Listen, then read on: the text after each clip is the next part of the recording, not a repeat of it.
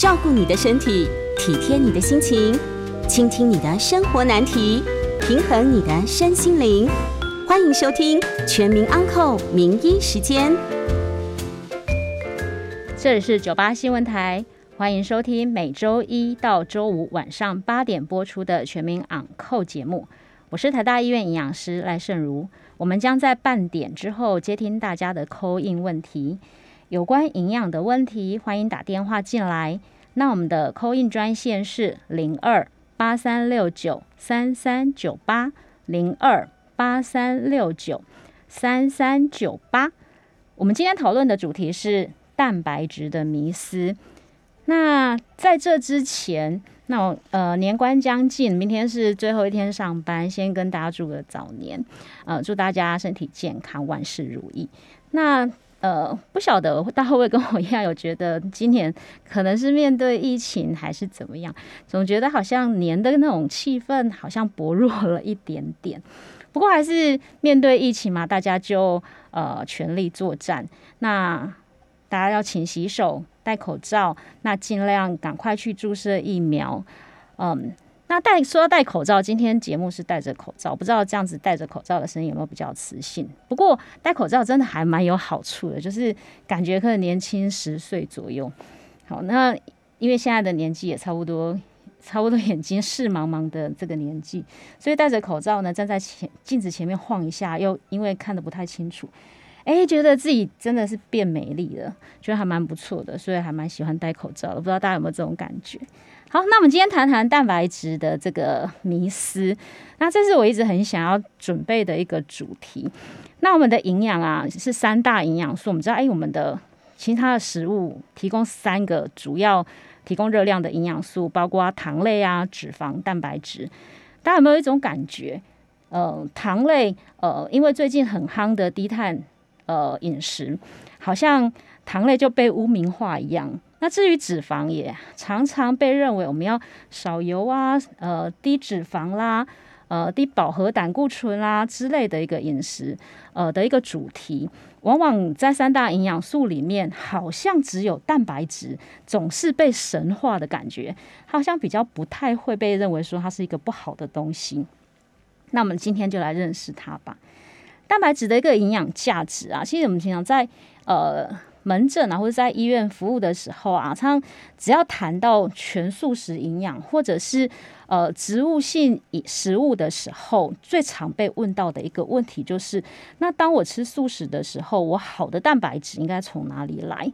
那当我们面对病人的时候，比如说有一些特殊的一个治疗，包括一些肿瘤治疗，或者是手术的呃要介入手术前、手术后的治疗，或者是在很重要的生命期，像孕产妇。呃，或者是小朋友的一个成长，常常我们都会觉得，好像应该要去找一个完整的蛋白质，要吃到蛋白质，好像不是那么容易的感觉。那有些族群呢，在现在呃增肌减脂啊，增肌这件事情，好像也都是全民的运动。那很多的呃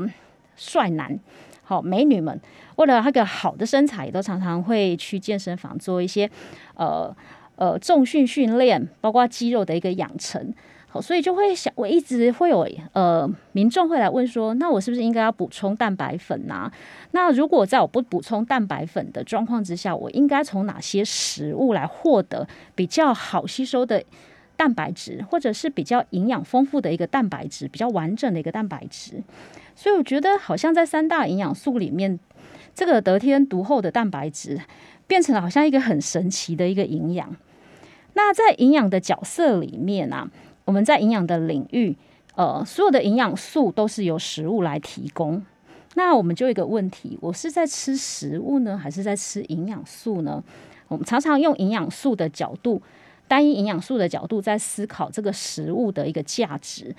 我觉得有时候应该要把它转一下。那在营养的领域里面啊，蛋白质。糖类跟脂肪这三个营养素，我们就是提供热量的这三个营养素，它其实很像在盖房子的一个材料，它是架构身体组成的一个一个材料。那是那平常我们吃的蔬菜水果里面的这个所谓的另外的两个营养素，就是维生素群还有矿物质，它好像就是工具一样。那我们在架构身体的组成的时候，我要盖房子，运了很多的砖块，运了很多的蛋白质、糖类、脂肪来的时候，那我要盖这个房子，我总不能徒手而盖嘛。所以这个时候，这个维生素跟矿物质就发挥它们的一个功效。所以我们常常在吃食物的时候，呃，我们知道说，像柠檬里的维生素 C 很丰富，但不代表柠柠檬里面只有维生素 C 哦。那确实，在人类，在我们的人体啊，需要蛋白质的作为组织架构，而且必须有些蛋白质必须从食物里面获得。那食物是三大营养素之一，好，就是糖类、脂肪、蛋白质。蛋白质是这个三大营养素之一，那它参与了身体所有所有的结构。还有功能的这个参与所有的一个生化功能的这个机制，所以人们几乎把所有的这个身体的这个呃重要的成分，还有这个工作的内容，都涵盖了蛋白质，它非常非常的重要。那包这些组织包括什么？我们看得到、捏得到、想得到的，包括我们的肌肉，包括我们的头发，甚至只是指甲、皮肤，任何的器官。那骨头跟骨头中间的这个衔接的这个肌腱、韧带，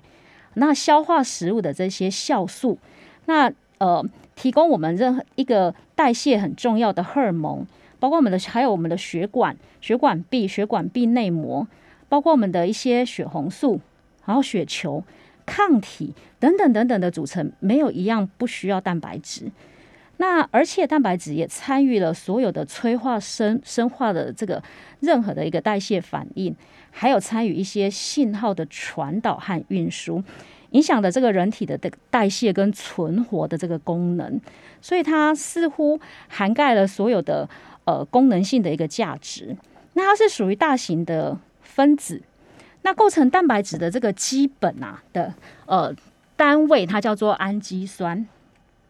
所有的自然界的蛋白质啊，都是由二十种氨基酸来组成的。那每一个蛋白质都是由呃不同的氨基酸的一个排序，还有它的这个种不同的这个种类来架构而成的。那可能有一个或者是多个氨基酸的排列而成，形成独立的这个立体的这个结构。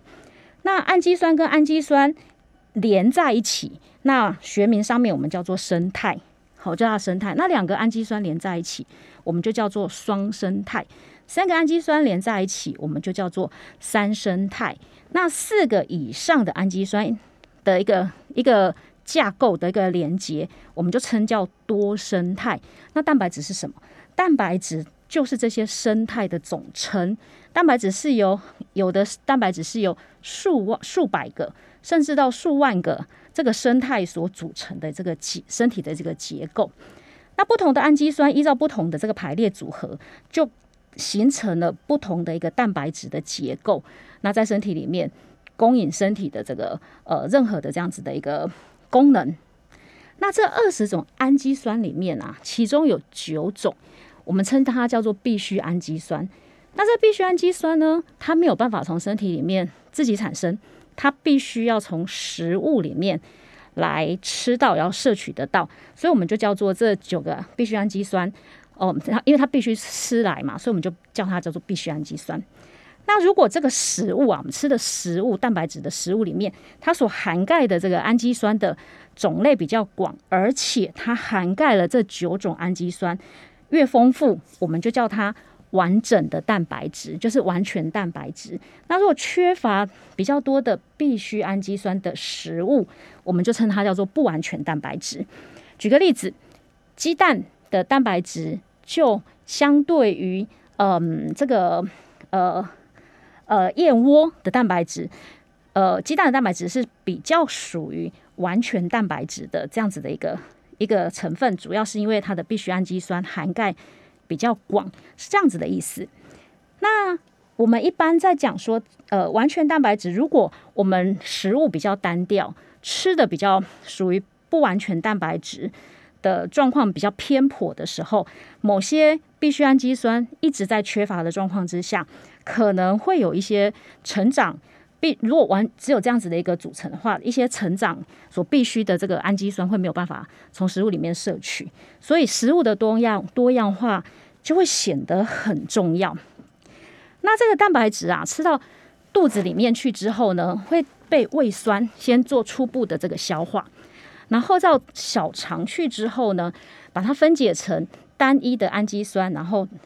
然后被吸收到身体的肠道里面，然后再进入血液循环里面。那身体依照所需要的这个排列组合，再去从血液里面去抓这个各种氨基酸，再来身体里面做一些排列组合跟结构的一个合成。这个就是我们整个呃蛋白质在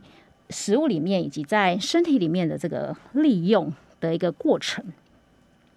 那蛋白质真的是越多越好吗？那你是否也发现一个很有趣的事情？就是三大营养素啊，对身体的一个贡献跟结构来看啊，其实，在身体的结构，蛋白质的呃重的一个组成是最多的。好，我们身体肌，不管我们身体的肌肉啦，或者是我们的呃肌腱啦、血管啦、脑部啦、器官啦各方面，蛋白质的组成是最多的。那其次呢，就是脂肪，包括我们的皮下脂肪，还有器官跟器官中间的这个脂肪的一个一个架构。那其实吃最少的，生在身体里面最少的是糖类，好，包括我们的肝糖，在肌肉里的肝糖，以及在肝脏里的肝肝糖，所以糖类的是吃是最少的。但是就营养素三大营养素的个这个建议比例来看的话，那刚好是完全相反。在淀粉类的一个食物是我们建议吃最多的，那其次是在占比上，然后糖类的这个。淀粉类的这个占比啊，吼是占最在热量占比是最多的。那其次是脂肪，其实占比最少的就是一个蛋白质的这个比例。我们一般来说，呃，在建议热量占比方面，淀粉也就是糖类的这个占比的话，会占热量的大约五十到五十五 percent 左右。那在脂肪的建议的话，我们在设计菜单上面会大约占三十 percent。那在呃蛋白质的这个呃食物的这个热量占比，蛋白质的食物来源呃会占热量大约在十到十五 percent 这样子的一个比例。所以蛋白质的结构虽然在身体里面是最多的，但是在食物上面的一个建议量其实占三大营养素里面最少的。那它的结构跟功能非常的关键，并不代表越多会越好。那实际上呢，谈到蛋白质的时候，一般会相信，一般人会觉得说，是不是摄取过量的这个蛋白质食物可能会增加疾病的风险？那这些疾病包括肾脏病、高血压、痛风等等。那我们来看看，究竟摄取多少的一个量会比较安全呢？那就美国的呃农业部以及我们的卫生福利部，那对健康成人每天蛋白质的建议量每公斤约略是零点八到一点。二公克左右，如果就呃运动量稍微较大的话，则建议量可以以每公斤抓到一点五公克左右的一个蛋白质的量。如果我们折中以每公斤一公克所需要这个蛋白质的这个摄取量来看的话，很简单的估算，用手指头算一算，来大约如果我们的体重在六十公斤的成年人，不管男生女生。每日的这个肉类建议量大概就是五加一份，好，就是五加一盎司的这个概念。七十公斤的人大约就是六加一份。为什么用一个加一呢？也就是六十公斤的人约略抓六份的肉，那其中五加一这个一就是独立出来，我们以奶类来做设计。那七十公斤左右的一个目标的话，那。呃，蛋白质的需求量，肉类的需求量大概就是七份。那我们用六加一，也就是一份的这个牛奶来当成一个建议。那肉类大概就是六份。那一份的肉有多少呢？一份的肉大概就是三三根手指头的这个大小而已。也就是说，在每一餐的一个肉类摄取，符合蛋白质每公斤体重一公克的建议量来看，每一餐大约只有。一个手掌心这么大的一个瘦肉的比例，那这个瘦肉来源包括我们的肉类啊，或者是鸡蛋，或者是呃海鲜，就是每一餐呐，大概只有一个手心、手掌心这么的大。如果有运动的话，大概可以抓到一个手掌心，再加一个呃一个三根手指头，大概就是一只手这么大。那这样子的一个量，我们会不会吃超过呢？我们是不是常常在吃超过呢？那我们就下节我们继续来分析。我们先进广告，广告之后继续回到全民昂扣节目。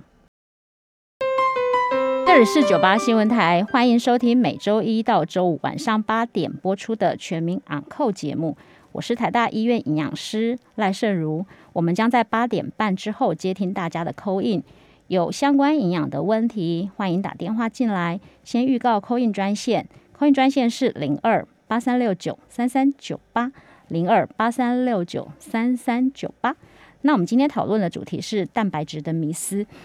那刚刚提到说。呃，体重大约是六十多公斤的人，他每天大约需要呃六盎司，也就是呃大约六两的肉类就已经是呃足量了。七十公斤的人大约每天是七盎司左右。那以分配来看的话，每一餐大概就是分配到两盎司或者两盎司再多一点点。那两盎司的肉类大概有多大片呢？打开我们的手掌。大约就是手掌心这么的大片，就是一餐的这个肉量。那必须涵盖的是肉、鱼、豆腐类以及鸡蛋这样子的一个蛋白质来源。那大家会不会觉得这样子的一个蛋白质摄取，这样蛋蛋白质的这个 肉量有点少？我的感觉是这样没有错。那如果把它放到这个合并到这个热量的概念里面的话，呃，以每公斤体重二十五到三十大卡来做计算，那六十公斤的人吃六十六盎一天吃六盎司的肉，约略是这个蛋白质的一个比例，大约是百分之十二到十五左右啦。吼，那以我们来看看国外的这个数据。他们的建议量差不多也是这样的一个比例的状况之下，以他们实际上来看，男生跟女生，不管是男生女生，他们的蛋白质摄建议量是在百分之十二到十五，可是他们的这个肉类的摄取量，以每天大概是每公斤体重约略在一点五到两公克左右，那。比例上来看，占热量比约略在百分之二十到三十。那每一餐他们大约可以摄取到五份，也就是五到六盎司的这个肉的一个比例。那相对于我们平常的一个健康饮食的个蛋白质或者是肉类建议量来说的话，在美式的这个饮食里面，大约蛋白质的摄取比例是二到三倍。那反观在台湾，台湾近年并没有比较大规模的这个呃。的这个呃国民饮食的这个调查，不过看大家的这个饮食习惯跟肉类摄取量的一个成长比例，还有大家不太敢吃淀粉这样子的一个的这个饮食的这个推崇的状况之下，其实也不去跟跟国外的这个西化的饮食啊，其实相差不太远。所以，我们平常的一个蛋白质摄取量其实都颇高的。所以，蛋白质的到底是不是吃越多越好？呃，重点。应该答案是否定的，然后那它不是吃越多越好，那应该要怎么样呢？第二个迷思就是高蛋白质的食物很容易引起肾脏方面的疾病吗？我们会觉得说，诶，常常会听到说我如果吃太多的肉类，可能会威胁到我的一个肾脏健康，所以有很多像现在有很多的这个体能的一个爱好者，常常在做。呃，比较大量的一个运动，或者是呃肌肉训练这样子的一个一个选手，或者是呃民众啊，会很喜欢去做大量的这个补充高蛋白质的食物或者是补充品。那值得注意的是这样的啊，我们平常在意的是蛋白质摄取量是多少。我们用单一营养素来看这个食物的同时，其实我们摄取的应该是以食物的本质为主。也就是换句话说，我们在摄取高蛋白质食物的时候，很多的来源其实是动物性蛋白质的这个来源。言下之意就是，当我吃了很多的肉类或者是很多的动物性蛋白的时候，我并不是只有吃到蛋白质这一件事情，或是这个营养素。其实我会有很多的呃油脂，包括饱和脂肪酸，我会远远的超过这个蛋白质的这个建议。除了蛋白质以外，好脂肪也会相对吃的量会比较多。那如果呃食物的选择又是加工品的话，那当然盐分的摄取量也会相对比较多。那这样子的一个一个盐分或者是饱和脂肪的这个过量，才是血管或者呃体重负荷的这个威胁，造成一些负面的影响，或者是对肾脏的一个破坏。好，可能是因为来自于血压的不完的一个呃压力，好增加血压的这个压力，在盐分的摄取部分，或者是饱和脂肪酸对血管的这个呃的这个负面的一个影响，可能不是蛋白质的一个本身。好，所以如果是食我们不应该用食物呃来取代营养素来看这件事情。好，所以当我在增加蛋白质食物的摄取同时，应该是注意到我吃的是。自然的食物，而非加工的肉品。那撇除一些高钠或者是高添加物的对身体的这个威胁，那蛋白质的一个选择来源也尽量避免太肥的肥肉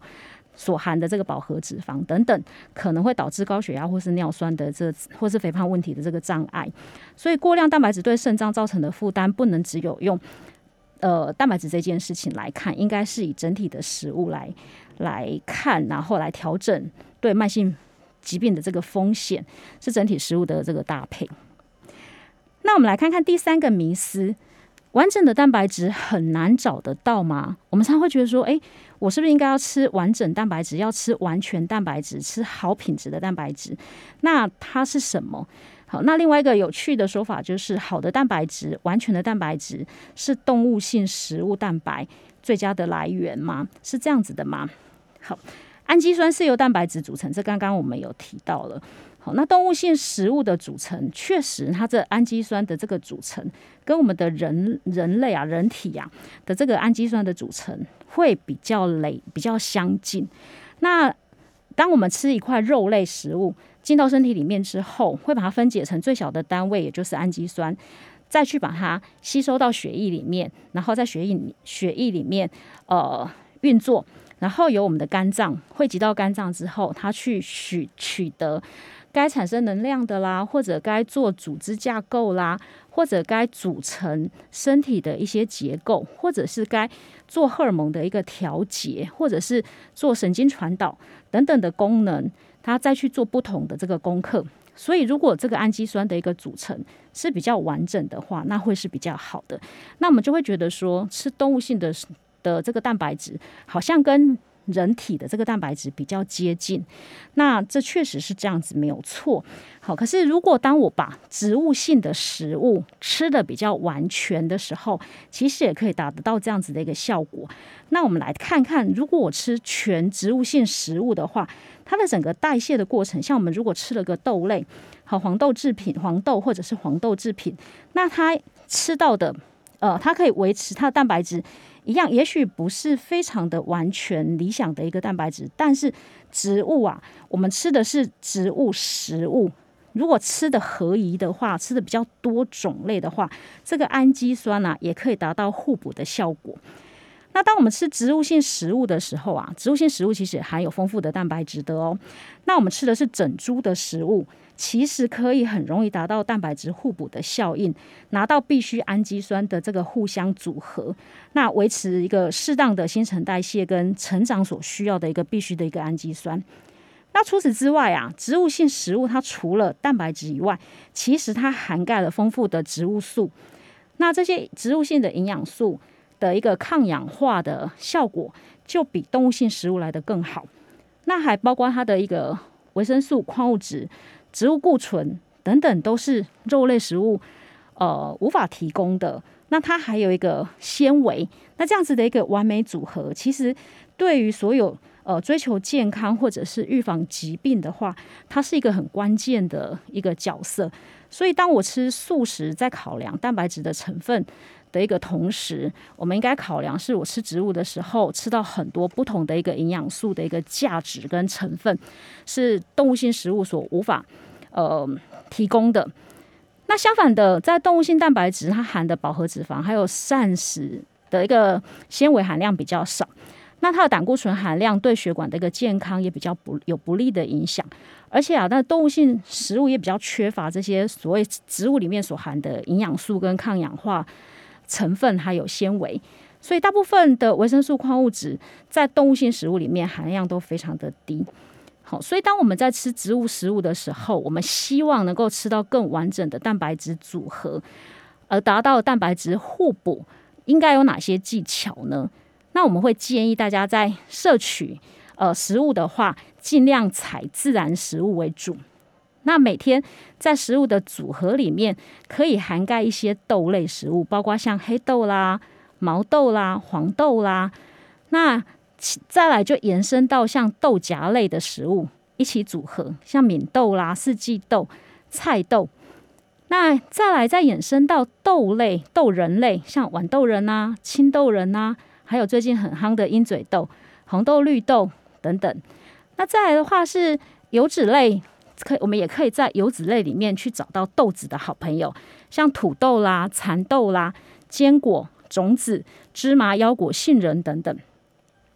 那在主食里面，我们可以加入全谷类的一个概念，好吃完整的谷类，然后再把豆子加进来，这样子的一个蛋白质组成，其实对成长期或者是孕期等等生重要的生命期。那生病期间的一个辅助性治疗，包括手术治疗或者是呃化放疗的这个族群的话，即使是吃呃素食类的一个食物，不但可以得到完整的营养，也可以得到完整的一个蛋白质的一个组合。所以，其实如果以蛋白质的一个组成，是不是一定要从肉类来呃考量？如果我可以从植物性的食物，然后达到达到一个很好的蛋白质的一个组合。互补的效果的话，其实蛋白质的一个组合也是个不错的一个选择哦。那时间过得这么快，我们先休息一下，进广告。那广告之后，我们会接接听大家的一个扣印。我们的扣印专线是零二八三六九三三九八。到九八新闻台全面昂扣节目。我是台大医院营养师，那我们在这一节可以接听大家的 call in，我们的 call in 专线是零二八三六九三三九八零二八三六九三三九八。那我们呃林先生线上吗？您好，营养师您好哈，是。请教一下哈，因为您刚有说的这个完全蛋白质跟这个诶不完全蛋白质的这个议题哈，是。那有很多的素食朋友，有一些是奶蛋素，还有一些是连蛋都没有吃，所以它的蛋白质来源只剩下豆腐哈。对。那相较于这些就是吃荤食的，有吃这个豆鱼蛋肉的这些人来讲。那蛋白质是不是相对的就会比较不足呢？想请教，我在现场收听，谢谢。谢谢您，好有水准的这个问题哦。那这个是大家会常问的一个问题，也就是说吃蛋奶素是不是它蛋白质完全完整度会比吃荤食？呃，来的更差，更更就是比较上应该要怎么去做，然后素食朋友应该怎么样吃到完整的一个蛋白质？那我们刚刚其实有提到说，其实素食呃它的好处就是在吃完整的素食食物的时候，会把这些植物里面的维生素、矿物质、素，还有它这个纤维，还有一些植物素、抗氧化成分。一并的吃起来，那这个是它的优势。那在蛋白质的部分的话，它可能必须呃考量到它蛋白质的完全蛋白质，可能有一些氨基酸，必须氨基酸是在某一类食物比较缺乏，不同的一个食物会有不同的一个缺乏。所以当素食的朋友会建议，如果牙口还不错，然后对食物不要偏食的话，其实包括豆类，呃，就是黄豆。本来就放在这个肉类里面，这个豆类啊，黄豆、毛豆以及呃黑豆这三种豆类能够常常出现，那它也要搭配全谷，好，就是完整的谷类，包括糙米或者是呃胚芽米。那在这中间，在频率上也常常可以找到豆荚类的一个食物，好，包括四季豆、呃菜豆这些豆类，那以及一些豆仁，像豌豆仁、鹰嘴豆、青豆仁这一类。那常常拿着呃油脂类里面的豆子，像土豆，好，那坚果、芝麻、腰果等等来作为食物的一个搭配，这样子搭配起来的氨基酸其实是可以得到很好的一个互补，也可以等于相当于肉类的一个完整蛋白质。那如果对于牙口不好，呃的老人家，或者是刚好在做牙齿的治疗，或者是一些部分的一个肿瘤，让呃牙口没有办法做很好的一个咀嚼或是吞咽的一个功能的话，那会比较建议呃应该要改为蛋奶素。好，让在食物里面让牛奶跟鸡蛋有存在的这个空间，那这样子的一个素食就比较能够呃去涵盖完整蛋白质的这个需求。那除了呃牙口不好的这个族群之外，像生命期呃比较着重在蛋白质的这个需求量的，像青少年或者是成长期。或者像孕产妇哦这一类的族群，如果他的饮食比较偏颇，没有办法吃到比较完整的一个蛋白质互补的素食类的食物的话，那还是建议能够改成蛋奶素会比较好。所以近期啊的一个饮食，呃，我们在健康饮食的排名上面啊，最近一个很夯的一个饮食内容，其实就是像方便素。呃，就是弹性素食，就尽量在餐桌上选择蔬菜类、蔬食类的食物，然后搭配很多的一个呃频率的这个豆类啊呃腰呃核果类，然后全谷类这样子的一个。完整的一个搭配，那偶尔想要吃点肉类也不排除，也不排斥了哈。偶尔吃一下肉类过过干瘾也不错，这样子的一个方便素食是呃最近在国外还蛮夯的这样子的一个饮食内容。好，那我们来接听下一位，还是林先生。林先生您好，你好，营养师你好，是，我请教你，我们一般呃市面上在卖的那个吐司是哦，是不是白哎白吐司？是，不是钠含量比较高？是，因为呃有还有全麦吐司，全麦吐司有一点有有一点那个甜甜度，是，呃还有里面放放什么什么豆的，嘿，哎，那全麦那个白吐司对我们人体健康会有什么影响吗？钠会不会含高含那个太高？含钠量是吗？对，好的。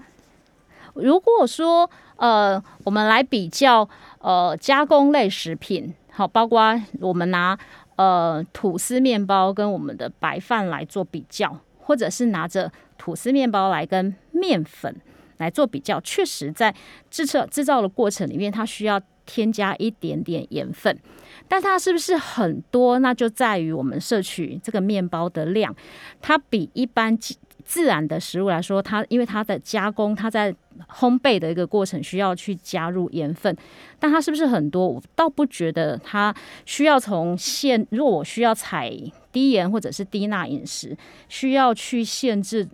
呃，吐吐司啊，或者是面包类的这个食物摄取，我倒觉得不太需要这样。其实有时候我们在外食的时候，呃，喝的汤品，像我们有时候外食喝个牛肉汤啦，或者自助餐里面的这个所谓的洗锅水啊，这个汤品，或者是我们在吃面呃汤面的这个汤，好，甚至我们在吃火锅的这个汤料，那我们常常喝的高汤，其实它的含钠量就就会非常的高。那还有就是加工类食品，好，比如说我们吃一些肉干啊，过年要到吃一些肉干啊，或者加工类肉品，香肠啦、火腿、腊肉啦，或者是培根啦这一类的食的加工类肉品，它的含钠量其实是更胜过于呃所谓的吐司面包这样子的一个量，好，所以呃。在食物的选择上，还是建议大家尽量采自然食物的这个摄取，能够减少钠的这个盐分的这个这个这个呃量，然后用自然的食物去取代加工类食物，这个才是呃去限制盐分、去采低钠饮食最重要的一个做法。那其次的话，就是当我外食的时候，尽量减少桌上调味料的一个使用，好，包括桌上的这个酱。酱油啦、乌醋啦，或者是辣椒酱啦，或者沙茶酱啦等等这些酱料，它的含钠量也相对的比较高。那再者的话，就是一些呃长者，他们可能在吃早餐的时候，或者是呃在三餐里面，他习惯用一些呃罐头类食品，或者是已经半半成半熟的这样子的一个冷冻食品来当成他的一个食物的。呃，来源或是它可以下饭的这个佐料，那这些食物它的含钠量也是相对比较高的，这是我们要比较小心的地方。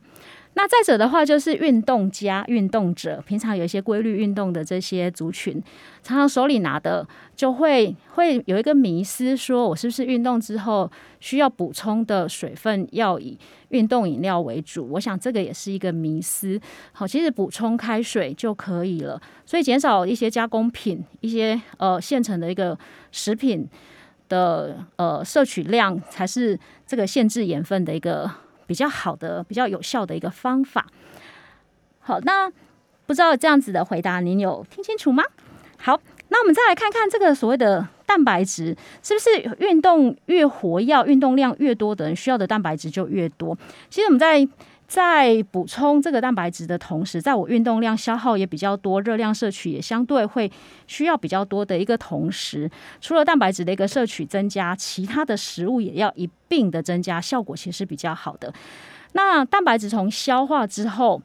呃，从嘴巴进去吃完之后，消化之后，再到人体里面去做组成合成的这个过程里面，并不是它单一这个元素就能够做成的。好，它需要很多的一个营养素的一个帮忙，所以我们吃的其实是整体的一个食物。那比较建议大家可以用这个呃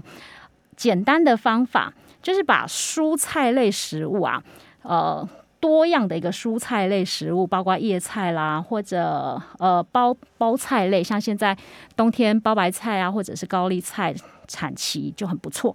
那蔬菜叶菜就是绿色的蔬菜，这我们比较熟悉。那搭配呃瓜果类，那根茎类也不见得要把它放在主食，像南瓜啦，或者是地瓜，或者是像红萝卜、白萝卜，也可以把它当成呃根茎类蔬菜。好，采蔬菜的这个多样化。那再者的话，就是还有菌菇类，就是呃金针菇啊、香菇啊、木耳这类的一个蔬菜。所以把蔬菜吃的呃非常的一个丰富，种类非常的多，它涵盖的种类很多。把蔬菜的量，每餐蔬菜的量大于每一餐你所摄取的这个主食的量，就是你的饭量或者是面量。然后你的饭量、面量呢？大于我们所吃的这个每一餐的肉类的比例，那可以采体积上面采二比一，这样子很简单的一个量来检查我们的一个饮食，这样子是蛮均衡的一个概念。我再说一次，我把菜吃的比饭多一点点，然后把我的饭吃的比肉多两倍左右。那这样子的一个饮食的一个搭配，其实是个蛮不错的一个均衡营养的一个概念。好，所以当我吃两口饭，我才可以吃一口肉的概念。那这个肉呢，就涵盖就是尽量选择瘦的，那自然的肉类，那涵盖了包括肉啊，包括鱼啊，还有豆腐啊、鸡蛋啊，这些都是属于肉类的这个范围哦。所以菜吃的比肉比饭多，饭吃的比肉多。那我们先进广告。我们呃广告之后再继续接听大家的扣印，扣印电话是零二八三六九三三九八。欢迎回到九八新闻台全民昂扣节目，我是台大医院营养师赖胜如。那我们这一节一样可以接听大家的扣印，那我们的扣印专线是零二八三六九三三九八零二八三六九三三九八。那我们线上，哎，好，张小姐，来，张小姐您好，您好，请教一下，是。我我我的家人他有胃溃疡嘛，他现在治好了，可是偶尔会有胃酸，那医生讲说，啊呃哦，可以吃点苏打饼干呐，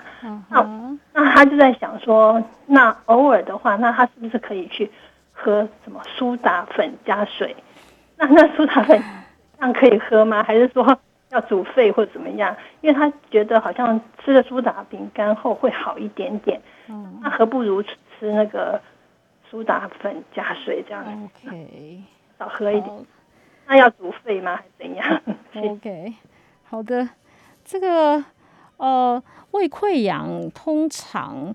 呃，就是有时候是。喷门比较比较松，或者是说常常会发生呃疼痛，或者是胃酸逆流的情况，常常是吃饱或者是饿肚子的时候。那所以我觉得应该是注意，我想医生会建议他吃苏打饼干，可能是提醒他不要过过食而没有好好的去吃饭这件事情，所以应该是避免。呃，过度饥饿，那注意定时定量来吃饭。我想这件事情是重要，倒不是重点，不是在苏打这个东西，所以倒不必去用苏打水来取代呃这个苏打饼干这一件事情。我觉得，我想可以回去问问原来的医师为什么做这样子的一个建议，会是更好的。它不是在重点，应该不是在苏打，而是应该注意呃饮食的一个定时定量的一个摄取。那不要让肚子过度的饥饿，那也不要一次吃太饱，好来避免这个胃酸产生太太多，应该是这样子的一个重点，呃，比较正确。好，那我们来接听下一位林先生的问题。林先生您好，哎，营养师您好，我是刚刚上一段节目口音的林先生，我想请教一下，好，因为您刚有说哈，这个素食的人啊，他可以。吃这个一些豆子啊，那个黑豆、鹰嘴豆这些的。那如果假设说这个素食者他刚好是有这个痛风的症状，啊，他为了补充蛋白质，吃了很多的这些所谓的豆类的东西，鹰嘴豆这些的，会不会让反而让他的痛风抓牙开？想请教哈，谢谢。好的，你好的，这个痛风的。痛风会会呃有痛风这个问题，是不是就跟豆类的摄取有直接的相关性？我想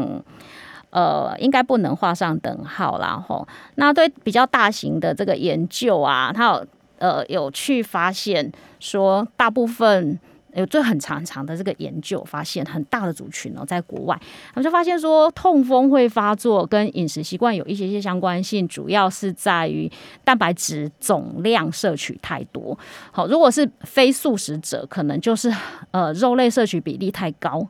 那不太爱吃蔬菜。那其次的话，如果是素食者的话，那当然它的蛋白质主要来源是豆类，所以就会觉得好像是豆类摄取太多。其实它的重点应该在于蛋白质总摄取量摄取太多，而导致在蛋白质代谢之后的这个产物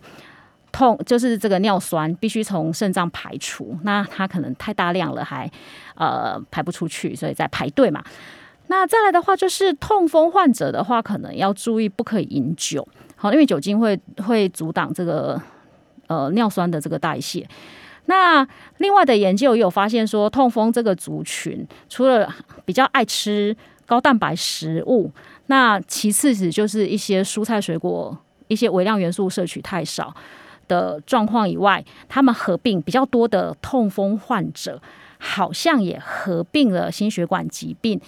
以及肥胖的问题，那到底是不是尿酸会引起心血管疾病？我想并不是，而是喜欢吃高蛋白质食物的这一类族群，呃，他可能比较容易肥胖。那是蛋白质的错吗？我想也不是，主要是因为蛋白质食物哈，就刚刚。呃，我们在节目里面所提到的蛋白质食物，其实不能只看到蛋白质。蛋白质来自于动物性食物的时候，它其实涵盖很多的一个肉类，加上我们喜欢吃肥滋滋的肉。好，过年要到了，这个三斩呐，或者是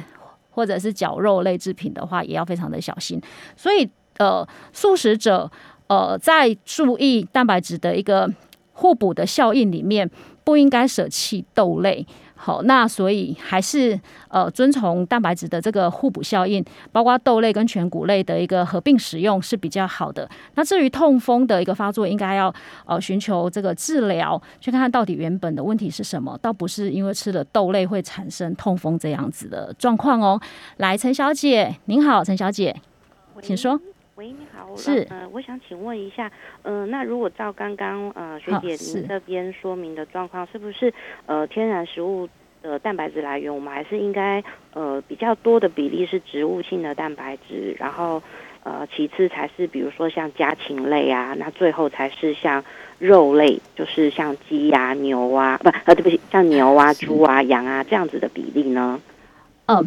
如果在特殊族群的话，应该是。呃，以就是如果说他牙口不好，或者有一些治疗的话，是以肉类为呃主要蛋白质的来源是比较好的。那如果是一般的话，考量到避免吃太多其他呃肉类所带来的一些负面效应的话，那应该要选择瘦的肉类比较好。那不排除说，如果我们鼓励多吃一点蔬食的话，就要注意到所谓的蛋白质氨基酸的这个互补效应，其实可以得到跟肉类一样好的这个蛋白质的一个呃品质，也是个不错的考虑。所以偶尔素一下这件事情，可以保护我们的心血管，也可以让我们更健康。我想这是一个今天主要的这个的这个回答。那我们今天节目就到这里，那我们下次再见，拜拜。